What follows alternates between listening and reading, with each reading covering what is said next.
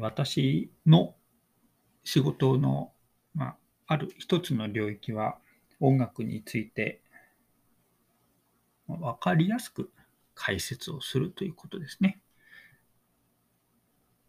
この音楽について分かりやすく解説するというのはそれなりに需要があるしまたそれなりに、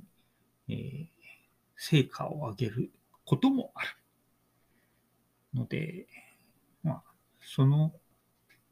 限りで言えば必要なのかなという気もしますが、まあ、正直なところを申し上げればですね、私の偽りのないところを申し上げれば、え分かりやすいのは説明の言葉であって、それで音楽が本当に伝えられているのか、音楽を分かっていただけたのか、ということに関しては、私は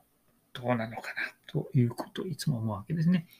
で例えば、ある転調について、あるメロディーの動き方について、私が絶妙な例え話をしたとしましょう。そうすると、えー、まあ、聞きに来た人は、その例えが非常に分かりやすいというわけですが、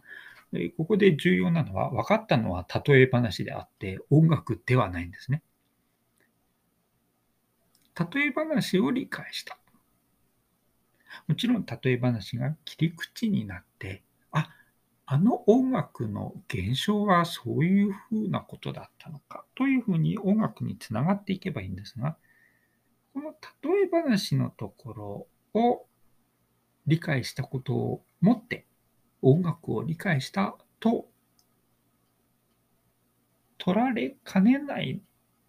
ような気が私はするんですね。もちろん皆さん一人一人がどういうふうにそれを受け取っているのかわからないけれども、えー、私のとこに届く反響をいろいろ読んでいると、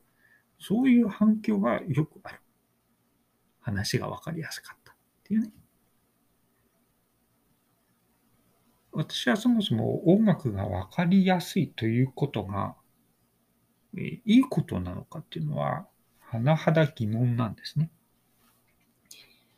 えー、分かりやすいことはいいことだというのはよく言われている。だから本屋さんに行っても、分かる何とかかんとか。世界一分かりやすい何とかかんとか。誰でも分かる。誰でもできる。すぐできる。そういうのたくさんありますね。そうなのかな？で仮にそうだとして、で、それでどうなんですか？っていうね。えー、まあ、それでも、うん、全くわからなかったという人が少しわかるようになった、そのお手伝いを私ができているのであれば、それは、まあ私もね、喜びではある一方で、うーん、どうなのかな。これを、私がそういうことをするということが、は全体的に何かプラスの方向に近づいていればいいけれども、うーん動いているようで、近づいているようで、結局あんまり近づいていないということにもなっていないか。もちろんそれは私のこの持っていき方というのか、あるいはそもそもこの仕事自体が、どうあるべきなのかっていうのは常日頃から考えているところなんですね。だから音楽についてのいろいろな講座もそうだし、作品の分析についてのいろいろな記事などもそうで、えー、私が解説しているその対象である音楽を理解するための一つのツールが例え話なのであって、音楽はわからないけれど、音楽はっていうのはつまり音楽の構造ですね。はわからないけれど、うーん、でも例え話を聞いてなんか分かったような気になるというのは、分かったような気になるということで止まってしまいかねない。どんなやり方をしても、うん、それぞれの長所や短所が伴ってくるわけですから、私が何かここでね、改善を、改良を施すことができるのかどうかっていうこともあるし、